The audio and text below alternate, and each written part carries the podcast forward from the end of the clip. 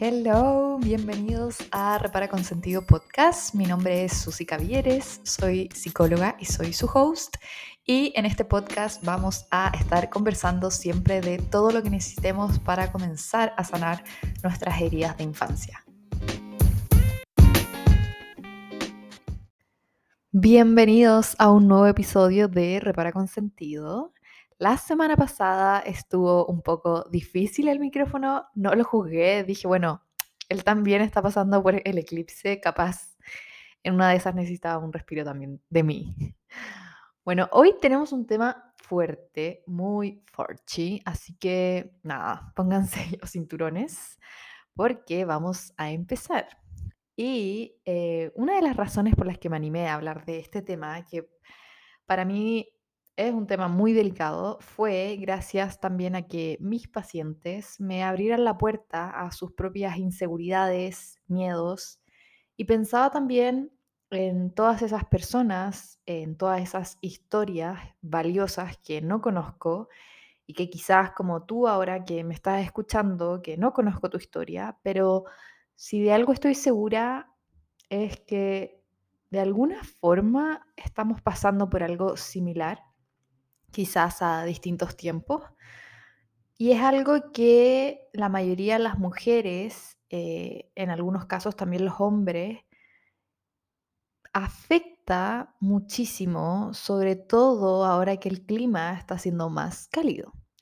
Y capaz que yo lo pasé cuando era más chica, quizás tú lo estás pasando ahora, independiente de esos ritmos, de quien ya lo vivió, de quien lo está viviendo ahora, son temas que vivimos todos, ¿no? La relación con nuestro cuerpo, la historia que cada uno lleva con su cuerpo. Y cuando estaba, me acuerdo que cuando estaba haciendo el último año de universidad, decidí irme por la especialidad de trastornos alimentarios. Y les voy a ser muy sincera, no lo hice porque me fascinara el tema. La verdad es que la especialidad que a mí me gustaba era una rama del psicoanálisis, pero ese año, que fue un año en que cambiaron muchas cosas, en mi último año de la universidad, habían tres especialidades que eran de Viña del Mar, que es una costa eh, de Chile que está como a dos, casi tres horas de Santiago y otras tres ramas para estudiar en Santiago.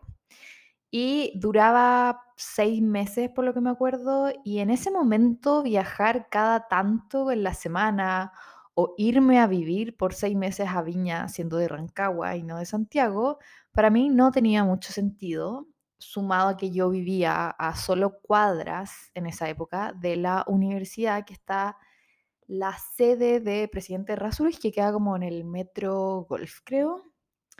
Em, y me quedaba muy cerca, entonces, sumado a que estaba haciendo mi práctica en Santiago, en resumen, no era práctico ni funcional en ningún sentido. Y tenía un poco de rechazo con el tema. Em, yo nunca fui una persona que se estuviera preocupando por el cuerpo o hablando del cuerpo o hablando de calorías o de comida entonces, de frentón no lo entendía, no me llamaba mucho la atención. Y creo que fue hasta octubre, de hecho, de este año, que entender las cosas para mí era un prerequisito en la vida. Y ya desde octubre un poco, no es que tenga solucionado ese tema, pero cada vez estoy más abierta a no entender y solo sentir un poco lo que va pasando. Y bueno, en esa época entré, empecé a estudiarlo y me acuerdo que ese año se me destaparon muchos recuerdos de mi propia adolescencia que, en resumen, yo tenía muy, muy reprimidos. Haciendo mi práctica también en un liceo, eh, me tocó acompañar a muchas adolescentes, que también fue una experiencia emocional sumamente eh, impactante para mí sostener abusos eh, familiares, cortes en el cuerpo, ideación suicida. Todo esto a mí de alguna forma me empezó como a activar, a permitir recordar, a recordarme a mí también de adolescente. Y créanme, no fue algo que, que a mí me causara mucho disfrute.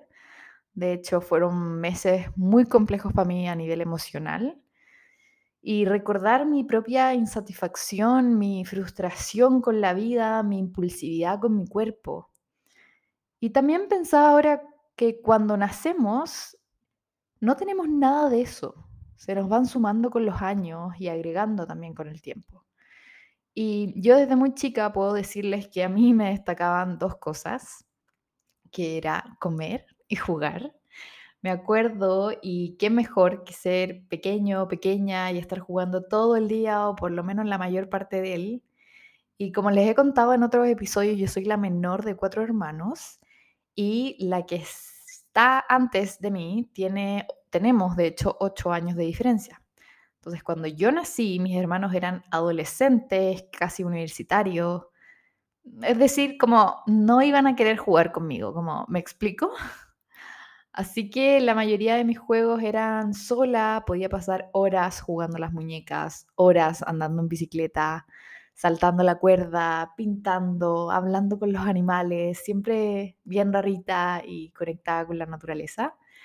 Y eso de alguna manera hizo que desde muy pequeña mi cuerpo fuera, mm, ¿cómo decirlo? Como, como más atlético, por así decirlo que era un cuerpo muy distinto al que mis tres hermanos habían tenido a mi edad, que eran en resumen cuerpos muy flacos, sin ese cuerpo quizás más fuerte o atlético, con curva o músculos.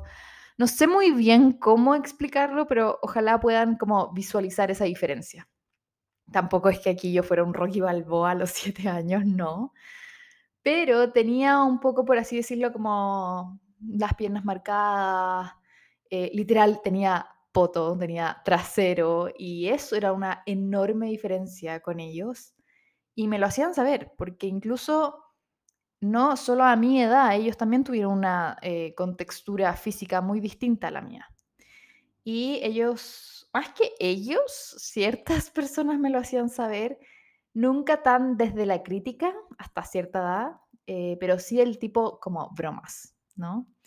Y quizás, y gracias a Dios la vida, era muy chica para entender esas bromas. Y yo miro hacia atrás y digo, no sé cómo me afectaban porque conozco a muchas personas que ese tipo de comentarios, ese tipo de bromas han sido muy dolorosas. Y sinceramente para mí era como, no entiendo por qué se ríen de mis piernas, no entiendo por qué siempre dicen que tengo el potito parado. Como que eran cosas que yo realmente no entendía, entonces yo decía, bueno, bye, como chao, como no era algo que, que yo prestara mucha atención. Y cuando fui creciendo, fui sintiendo que esos comentarios no eran inseguridades mías, eran inseguridades de ellos. Y no puedo como plasmar literal cómo fue que me di cuenta de eso, pero como que lo empecé a sentir como que para mí no me lograba identificar con esos comentarios. No lograban como entrar, era como, ah, ¿cómo qué? Y los veía y era como, eh, veía atentamente con 10, 12 años, no sé, a la persona que me lo estaba diciendo y era como un, como pobre, como no sabe, como no sabe que me lo está diciendo porque él o ella se siente así. Y a mí siempre me gustaba jugar, hacer mucho deporte. Para mí hacer deporte desde chica era un juego más. Y creo que para mí, ahora viéndolo hacia atrás, fue un gran como factor protector que me cuidó de muchos de esos comentarios o bromas o burlas, porque como les digo, yo sé que ese tipo de comentarios a otras personas, y lo he visto en pacientes, lo he visto en amigas, sobre todo a las mujeres, no por sacar aquí a los hombres, porque también sé que les puede haber pasado, afecta muchísimo. Y además, cuando son en formato de crítica y también de bromas, te va matando esa autoestima con solo 6, 7, 10 años. Y quizá también tú lo viviste desde la broma, desde la crítica constante.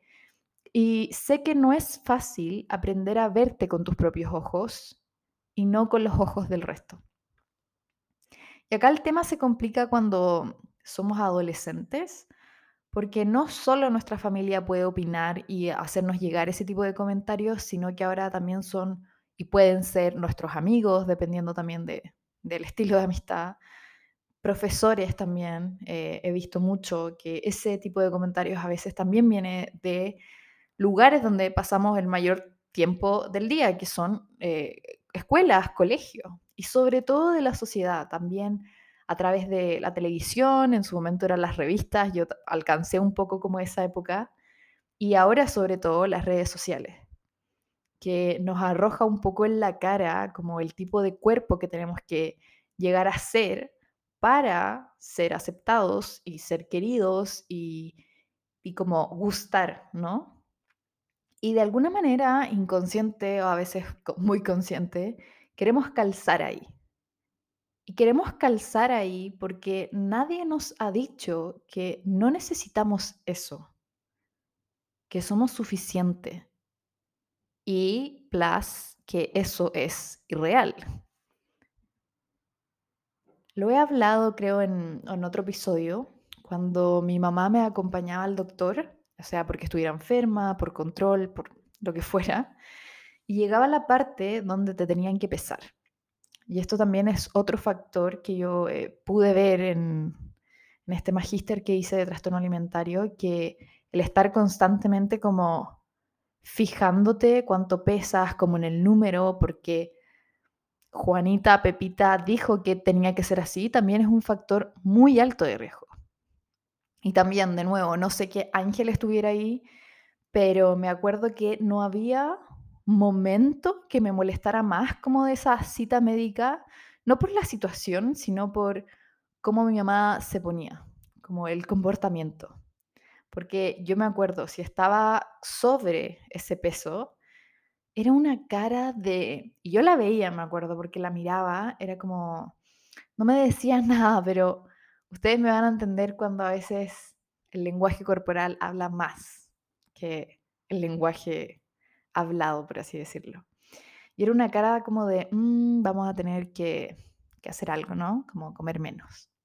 Y no era retándome, no era enojada, pero era como una sensación como de que protección inmensa, como de que me tenía que cuidar de algo y yo literal figuraba como mirando a todos lados como, ¿de qué cree que me está cuidando esta señora si no hay nada de qué cuidarme? Es como, a la única, de la única que me deberían cuidar en ese momento era, era de ella, pero, pero bueno, son cosas que hoy yo logro como ver desde, desde, ¿cómo decirlo? Desde la experiencia y no solo como desde un mecanismo de defensa.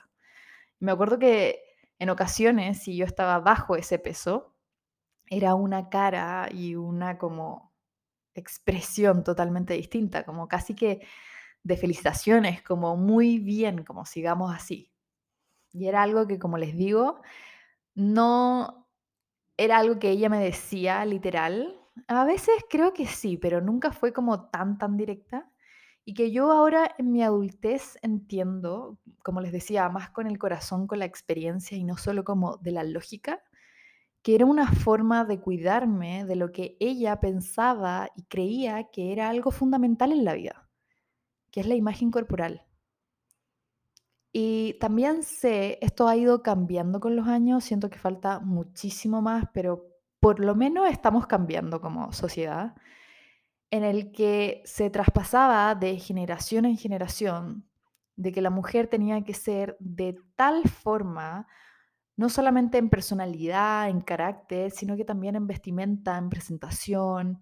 Y esto ido cambiando a lo largo también del, del tiempo, de las épocas. Lo hemos visto como en la época más rococó se favorecía un cuerpo mucho más como curvilíneo, y ahora está como volviendo un poco como ese tren de los 90, de estas modelos más raquíticas, como, como cajita más cuadrada, como sin tanta curva.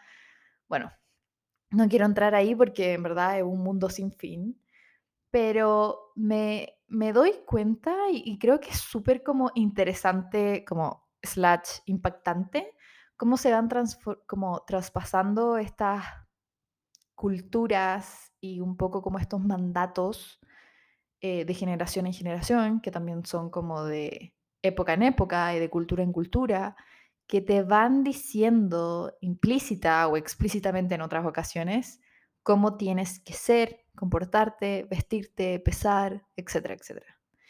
Y de verdad que yo siento muchísima compasión por mi mamá, eh, porque la lucha con su cuerpo nunca ha parado. Si bien quizás ha ido mejorando, pero no ha terminado. Y me imagino lo agotador que eso debe ser para ella. Y en esa época, como más adolescente, me era tan contradictorio que ella fuera así, porque empezando no era alguien que se cuidaba, eh, sino que se restringía mayoritariamente como con la comida, pero daba rienda suelta a los dulces, a los dulces digo. Y para mí eso era como tan contradictorio, era, para mí era tan simple como si te quieres cuidar, como alimentarte mejor y bueno, haz deporte, ¿no? Como les dije, como ese factor más protector que tuve cuando era más chica. Era literal como uno más uno para mí. Entonces no entendía como ese tipo de comportamiento en un adulto. Y me acuerdo escucharla como criticar constantemente su cuerpo, no desde el odio, sino como más desde la pena, como un no me acepto así. Y siempre sentí mucha pena por verla así, como tan insatisfecha. Y me imagino también todas esas mamás que siguen en su lucha contra su cuerpo. O esas hijas que están esperando complacer a esas mamás o a esos papás. Y viven en círculos totalmente insatisfechos con uno y con el resto.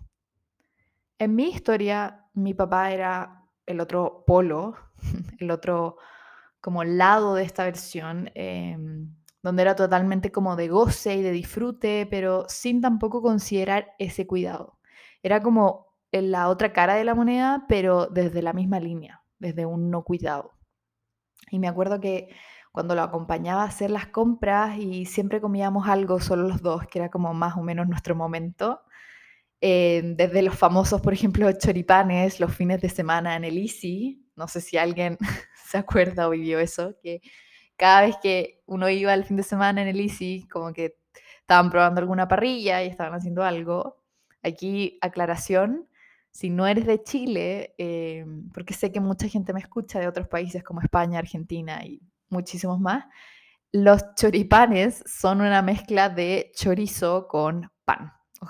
Es solo eso, nada más a también, bueno, compartir lo que fuera, lo que fuera, pero era como un soltarse las trenzas y como un descontrol más que nada, ¿no? Era como un pasarlo bien, pero siempre había ese factor comida, que también eh, sé por terapia y por experiencia también en, mi vida, porque también tengo sobrinos y sobrinas, eh, de cómo se empieza desde tan chiquito a formar esta relación de, bueno, salimos, te compro tal cosa o te portas bien y, te puedes comer tal cosa, ¿no? creo que si bien en algún momento fue como famoso esto de la recompensa y castigo, como de los 80, 90, no lo sé, creo que realmente al haberme especializado también en, en infanto juvenil, creo que es una manera también muy dañina. Nunca puedo decir esa palabra con ñ, pero bueno, que hace mal. Eh, a cómo uno va construyendo también su propia relación siendo un chiquitito o una chiquitita eh, con la alimentación, ¿no? Eh, y no verla desde lo que es, que es nutrición, o sea, que es combustible para el cuerpo y no son premios y tampoco es un castigo. Y me acuerdo que mi papá, bueno, hasta el momento tiene esa relación con su cuerpo donde no existe el cuerpo, ¿no? Donde como que se pasa por alto. Y esto era algo que yo de alguna manera también lo empecé a replicar. Y fue de hecho hasta este año, ¿no? Cuando me empecé a dar cuenta, bueno, mi papá tiene muchos dolores de espalda, ha tenido varios infartos, problemas digestivos y como que, bueno, pasa, ¿no? Como que pasa y pasa y pasa y como que pareciera que nada lo alarmara lo suficiente para realmente tomar un cambio. Y Alguna vez yo me acuerdo que lo intentó, pero de ahí a persistir, claro, eh, estamos hablando de otras ligas. Y como les digo, no, creo que nunca lo había notado hasta este año con todo lo que me pasó a mí, donde tuve momentos que mi cuerpo cambió y en parte es lo normal. De hecho, me acuerdo en la universidad que de repente me ocupaba como un short, como que siempre utilizaba en el verano. Y me acuerdo de decirle a una amiga como, me muero, como este short que siempre me queda los veranos ya no me está quedando, como como casi que tengo que ponerme como a hacer algo, ¿no? Y me miró con tanta compasión y me dijo como, Susi, pero ya no tienes 17 años, como no desde hola vieja, sino que ya tenía 24 y más allá del número, del peso, de cómo me sentía con el cuerpo, tenía muchísima razón, como que a veces nos obsesionamos con eso que a los 15 años nos quedaba bien y ya tenemos 25, 30, 40, 50. Y así como también nosotros cambiamos y nuestro cuerpo cambia, lo de nuestro alrededor también es muy lógico y natural que cambie, que nuestra ropa cambie porque ya no nos queda bien o, o no nos acomoda. Con esto no estoy como alentando tampoco como un, una compra compulsiva de ropa, no, me refiero a que eso también tiene que ir cambiando y que es sumamente lógico. Y como les decía, nuestro cuerpo cambia de cuando somos niños y pasamos a la adolescencia y después cuando empezamos la adultez y bueno, luego la vejez. En cada etapa de nuestra vida somos personas muy distintas, no solo desde lo emocional, sino que también desde lo físico. Y es en parte de la vida no solo estos cambios físicos, sino que también esos cambios más emocionales. Y si a eso le sumamos cómo te alimentas o cómo te alimentaron, puede existir una enorme diferencia en lo físico y también en lo emocional. Y también en esas situaciones más emocionales, ¿no? Como familiar y personalmente. En esta parte yo también pude como ver que mi infancia estuvo repleta de cortisol, como sin darme cuenta de que lo estaba absorbiendo. Y es una forma sumamente inconsciente en que vamos tolerando también el estrés. Cuando hablo situaciones llenas de cortisol, hablo de violencia intrafamiliar, hablo de constantes discusiones entre miembros de la familia, parejas, situaciones también que pueden estar llenas naturalmente de estrés, como colegio nuevo, hacer amigos, rendir bien en el colegio, entre muchas cosas más.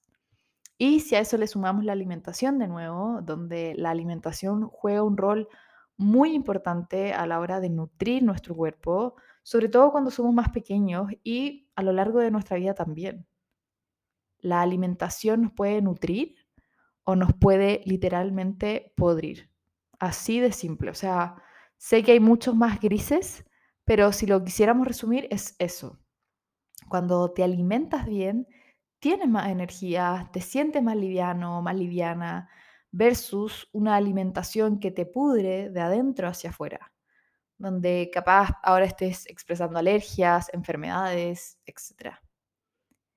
Y en ese camino como de ir viendo cuál es esta historia y esta relación con mi cuerpo, también pude notar cómo en el afán de no ser igual que mi mamá o que mis hermanas, hermanos, preocupadas como del aspecto físico de ellas o del aspecto físico de un otro, o estar constantemente como chequeando o limitándose, restringiéndose por algo, creo que me fui como a ese otro polo que les contaba antes, que era más mi papá, donde él no lo cuidaba, eh, donde no existía como esa imagen superficial, era como, ah, como, qué pérdida de tiempo, como vamos a comer, ¿no? O vamos a hacer deporte, o vamos a andar en bici, o como, o sea, a mí nunca me hizo sentido como esas críticas y por ende yo pensé que ese tipo de crítica y de relacionarse con el cuerpo, como que de alguna manera lo taché.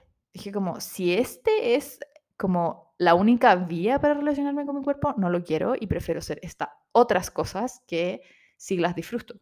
Porque siempre gocé mucho del deporte, de ese como disfrute, pero nunca entré a una relación más profunda con mi cuerpo.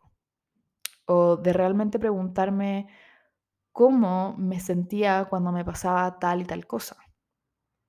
Me daba miedo porque pensaba que cuidar de mi cuerpo, como ponerle atención de la manera que quizás yo veía que mis figuras eh, femeninas lo hacían, era ser superficial, porque yo también lo taché de eso.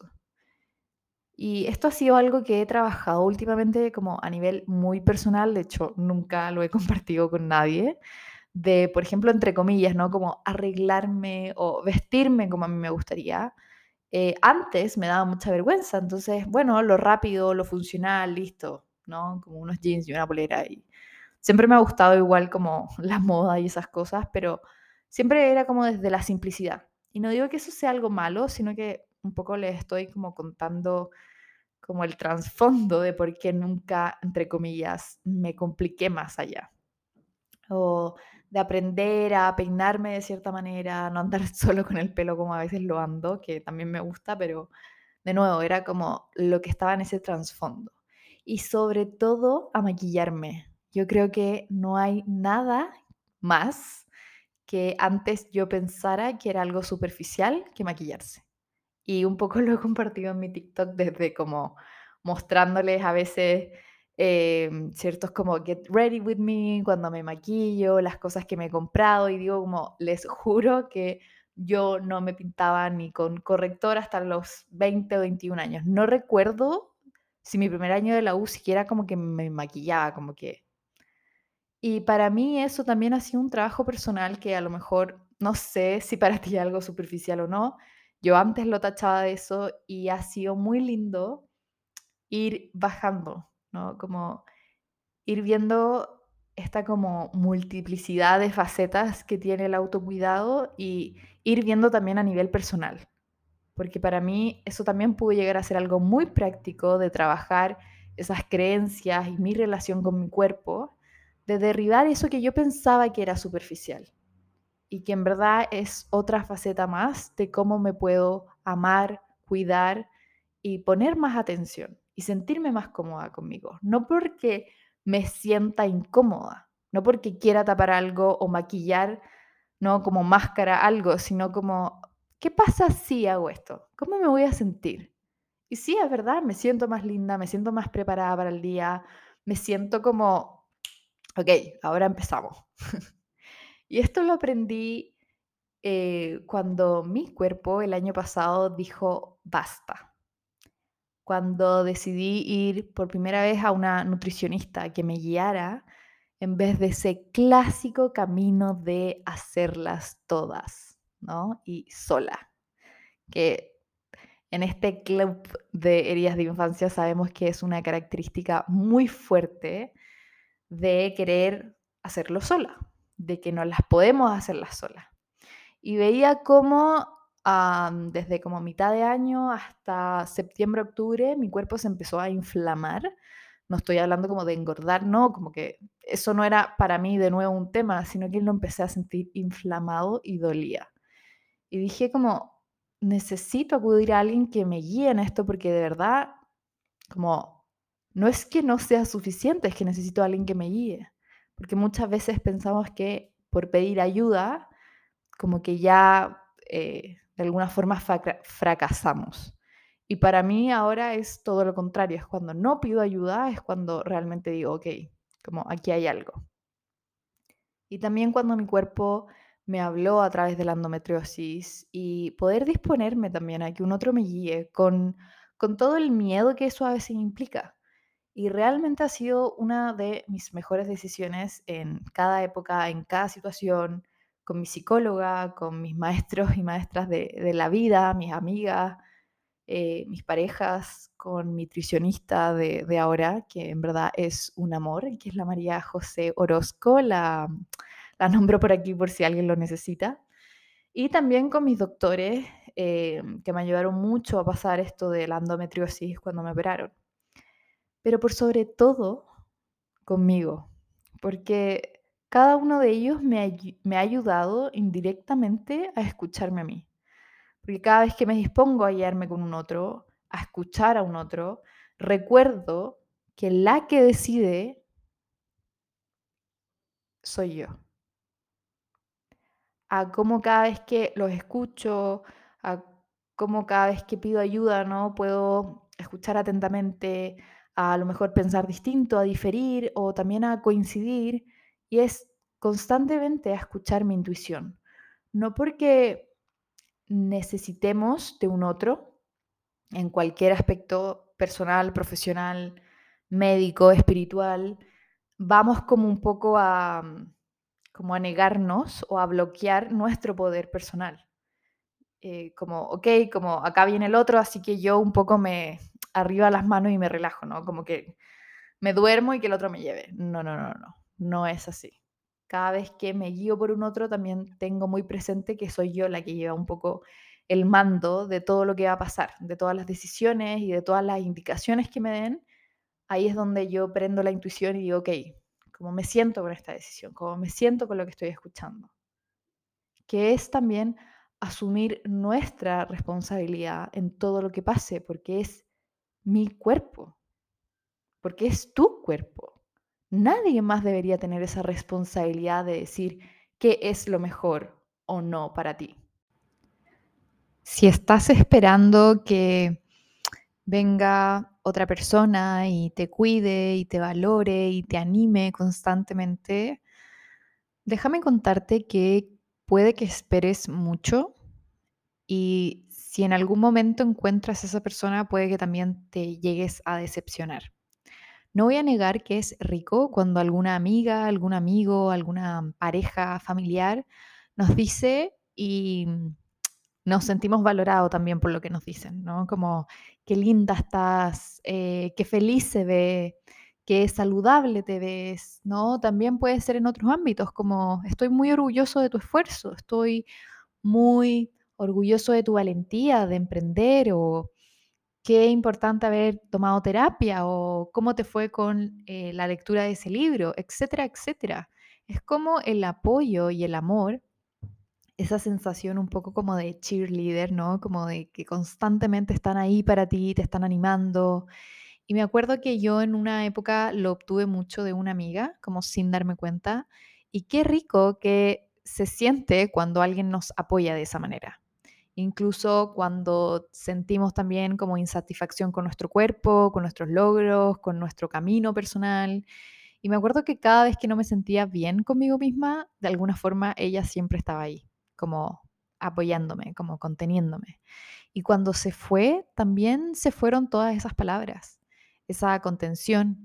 Y me enseñó, además de un montón de cosas como en el ámbito de la amistad, que aún yo no desarrollaba conmigo misma ese diálogo, ese estar realmente presente para los buenos y malos momentos. Y me preguntaba, ¿por qué nos costará tanto felicitarnos? ¿Por qué nos costará tanto estar orgullosos o orgullosas de lo que hacemos en el día a día? En nuestro trabajo o en la familia o con nuestras parejas o amigas. ¿Por qué nos cuesta tanto también comprometernos con lo que realmente sí queremos?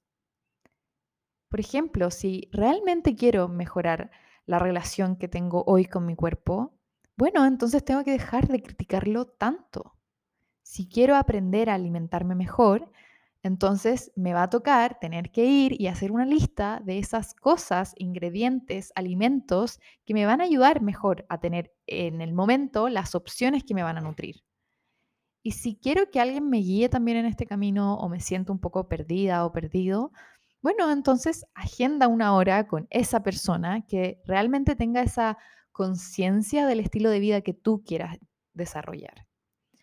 Todas esas decisiones para mejorar tu vida o mejorar también la relación con tu cuerpo empiezan ahora. No en un mes más, no cuando tomes esa terapia que estabas esperando, no cuando llegue el verano, no. Quiero que sientas la diferencia entre seguir pegada en el pasado versus realmente tomar ese momento presente y hacer lo que tú quieras, en el sentido de hacer lo que tú mejor puedas y quieras con tu cuerpo, con tus relaciones. Puedes seguir pegada, digo, en el pasado y seguir culpando a todas esas personas que quizás efectivamente tienen esa responsabilidad de que hoy, hoy tú tengas la relación que tienes con tu cuerpo y con la alimentación. No lo vamos a negar. Como les contaba al principio, hay muchas cosas que nos influyen al momento de estar creciendo y de relacionándonos, no solamente con los demás a nivel emocional, sino que con uno mismo. Y no solo de lo que nos dijeron, sino también de lo que uno fue observando, de mamá, de papá, de hermanos. Entonces digo, bueno, efectivamente uno puede quedarse ahí y decir, bueno, mi mamá o mi papá o mis hermanos me hicieron estos tipos de comentarios y por eso nunca estoy satisfecha o me pasó tal cosa y no le quiero quitar la importancia ni la validez a eso. De hecho, eso es algo que trabajamos mucho en terapia. Pero me refiero a la parte ya de que te pide más acción, la parte que te va a permitir cambiar. Y es la pregunta de, ¿qué vas a hacer con eso? ¿Vas a seguir ahí o te vas a hacer cargo de ti? Y eso implica cortar con la culpa, sanar la culpa, con, con las quejas constantes que podemos hacer hacia otros o hacia nosotras mismas, con el esperar de que ellos nos vean y nos valoren como realmente nos gustaría ser valorados, física, emocional, mentalmente incluso. Yo también aprendí y pensaba en eso, que la relación con mi cuerpo no es solo como otros me ven. No solo es de lo que me alimento, sino que también cómo lo cuido en todos esos lugares a lo que lo llevo, cómo lo hago sentirse, ¿no? Lo hago sentirse de una manera cómoda, relajada, descansada, o se siente más incómodo, se siente tenso, se siente estresado. Y pienso también en todas esas veces que nos desquitamos con nuestro cuerpo a conciencia o a inconsciencia. Con la comida, con el alcohol, con drogas, con personas, con ciertas situaciones incómodas, con críticas constantes y tantas cosas más. Creo que llega un punto en la vida que te muestra que ya no más, ya sea un reflejo externo que venga de afuera o sea algo desde tu propia experiencia que te diga suficiente. Basta de tanta lucha, basta de tanta insatisfacción. Mi historia con mi cuerpo no fue peor ni mejor que la de nadie, es mi historia y es importante para mí. Y cada día trato de cuidarlo mejor, escucharlo mejor, de hablarle incluso mejor. De cuando hago yoga o bailo y veo a mis rollitos, de decirle que está todo bien, que no pasa nada y de liberarme un poco de esa carga de que hay algo malo en mí. Sé que mucha gente sufre de comentarios y de críticas de su más cercano, desde el afán en verdad como de alcanzar este molde que hablábamos antes, porque de alguna manera eso como que nos asegura esa aceptación y felicidad que como que se nos promete. Desde el afán de la exigencia y la obsesión también por controlar una imagen. Pero quizás de no poder manejar nada a nivel emocional en la vida personal. Y eso es algo que veo mucho, no solamente me acuerdo en esta época más de práctica en la que tuve, sino que también en mi vida personal, de la gente que me rodea, de amigas, de familiares que están constantemente como chequeándose.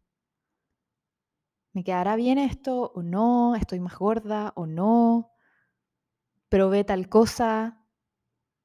Y veo cómo su lucha en contra del cuerpo no ha parado.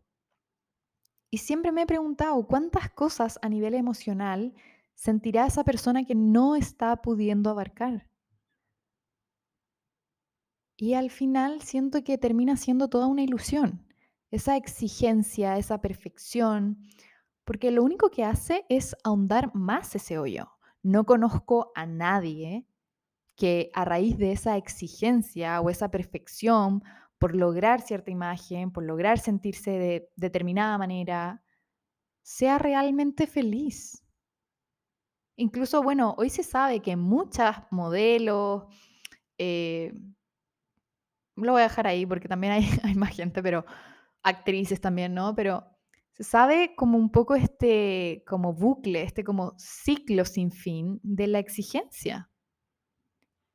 Estoy hablando de aquellas personas que naturalmente no tienen esta como genética o cuerpo que queda ahí, ¿no? Y sumándole a que es algo que maquillan y que arreglan un montón, o sea, nadie es así en la vida real, pero de alguna forma como que se nos trata de mostrar que eso es, ¿no? Y de que así uno va realmente a ser aceptado y valorado.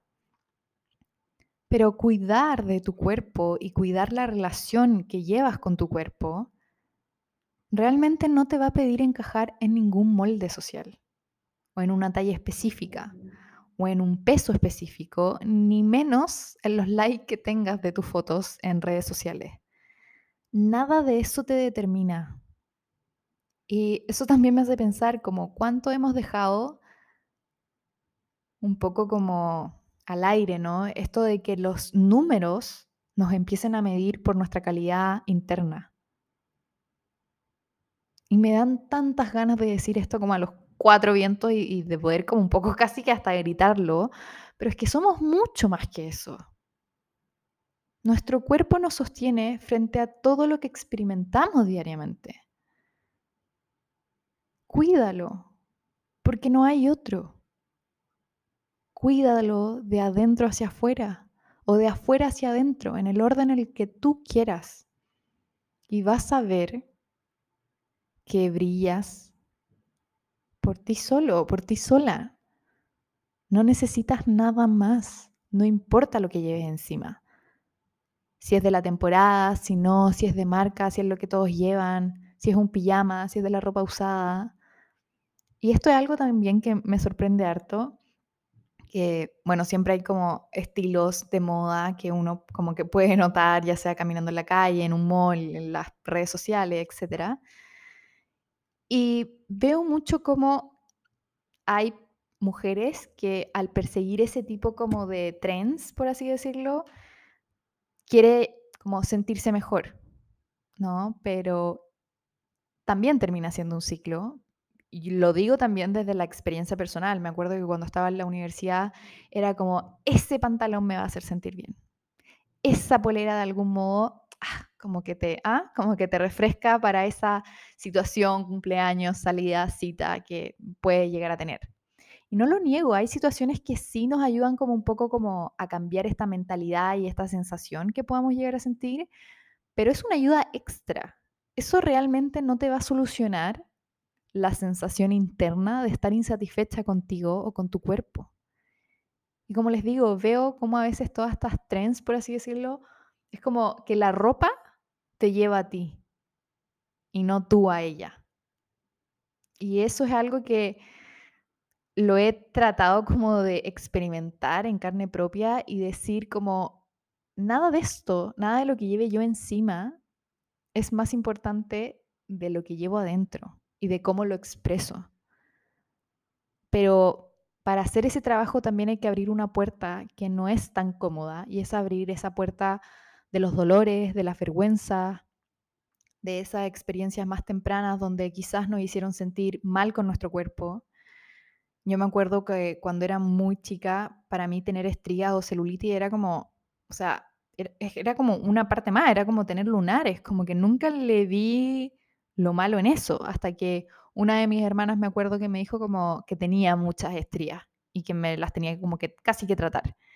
Y yo quedé como bien en shock porque yo creo que esa fue una de las primeras veces que sentí que mi cuerpo tenía algo malo y que me tenía un poco que avergonzar por las marcas que tenía mi cuerpo. Como eso no está bien. Y nunca fui muy obsesiva con el tema, gracias a Dios, pero sí me afectó. Sí me hizo entender de que eso no estaba bien. Y les estoy contando como la puntita del iceberg porque es mucho más profundo, ¿no? Tiene que ver con, de nuevo, como cuál es nuestra relación con nuestro cuerpo y no dejar de alguna manera, no a la defensiva, pero no dejar que otras personas vengan y nos digan un poco lo que está bien y lo que está mal. Y en ese camino sí vamos a encontrar muchas guías y personas que puedan ayudarnos, pero de nuevo, la persona más importante que tiene que desarrollar esa intuición y esa relación con su propio cuerpo eres tú. Y ahora me gustaría, antes de terminar este episodio, te quiero invitar a que cierres los ojos ahora, sea donde sea que estés, que te des un minutito y que recibas esta invitación con el corazón abierto, con la mente abierta también. Y es una invitación que puedes hacer ahora o otro día en el que tú también te sientas más cómoda o cómodo. Y es poder mirarte en un espejo completo, de cuerpo completo, Ojalá con la menor cantidad de ropa posible. Y mírate, obsérvate, sin juicios. Mírate sin esos comentarios que escuchaste directamente o a tus espaldas. Mírate desde lo que es en la simplicidad. Un cuerpo. De nuevo, sin juicios. Sea lo que sea que estés pensando sobre ti, criticando sobre ti, diciendo que no está bien sobre ti, recuerda escucharlo, pero sin juicios. Deja ir y venir todos esos comentarios que puedes estar escuchando en tu cabeza y mira tu cuerpo sin juicios.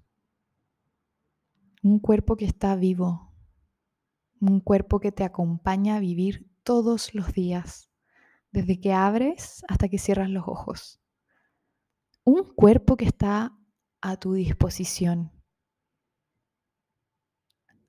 enteramente a tu disposición y solo depende de ti. Lo que tú quieras que ese cuerpo se exprese. ¿Cómo quieres sentirte en este cuerpo? ¿Siente dolor tu cuerpo? ¿Se siente cansado? ¿Se siente avergonzado? ¿No quiere ser visto? Quizás se oculta en la ropa, quizás se oculta en dietas, quizás se oculta en conversaciones que solo aumentan la crítica personal. Dale un abrazo a ese cuerpo. Ahora sí, dale un abrazo. Dile que estás aquí, que lo vas a cuidar, que vas a poner más atención que vas a aprender a escucharlo, aprender a saber qué necesita, a aprender a leerte. ¿Necesita agua? ¿Necesita comida? ¿Necesita un abrazo? ¿Necesita cariño? ¿Necesita contención? Recuerda que Eres el guardián y la guardiana y protector y protectora de este templo. Este cuerpo está a tu disposición. Te va a seguir a donde tú lo lleves. Aprende a mirarlo con amor. Aprende a tomarlo en consideración. Aprende a mirarlo sin juicios. Aprende a mirarlo con ojos propios y a dejar de mirarlo con los ojos de alguien más. Si tenías los ojos cerrados, puedes empezar a abrirlos. También puedes comenzar a elegir. Puedes elegir contarte la misma historia, repetirte las mismas frases que te han dicho para criticar tu cuerpo e incluso criticar el cuerpo de otros. O puedes elegir empezar de nuevo, dejar de juzgar, dejar de juzgar a los que te enseñaron a juzgar incluso, aprender un nuevo idioma para relacionarte con tu cuerpo.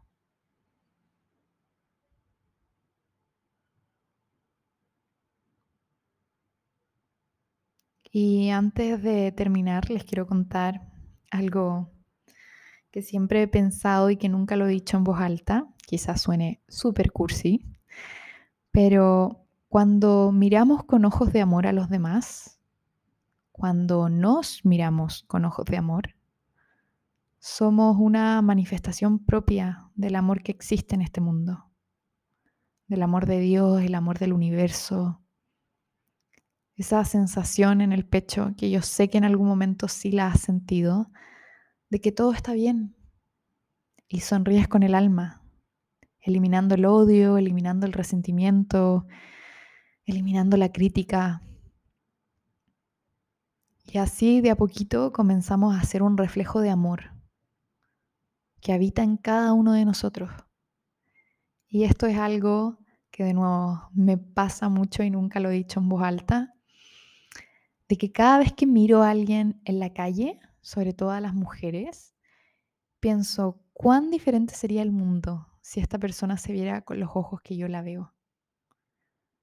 Cuán diferente sería si supiera lo hermosa que se ve con esa ropa, con esas patas de yoga, con ese pelo arreglado, con ese pelo chascón. Esas son las singularidades que nos hacen ser quienes somos. ¿Y cuán diferente sería el mundo si yo pensara así de mí misma? Lo mismo que pienso con amor de otra persona, que soy suficiente, que soy preciosa y que mi cuerpo es suficiente tal y como es. Y que depende de mí llevarlo hacia lugares que a lo mejor nunca ha ido antes, a relajarlo, a soltarlo, a cuidarlo, a nutrirlo de la mejor manera, a hablarle desde el amor y no desde la crítica, y empezar a sanar esta relación con nuestro cuerpo y a cortar quizás maneras de relacionarse con el cuerpo que han llevado generaciones y generaciones. Te mando un abrazo.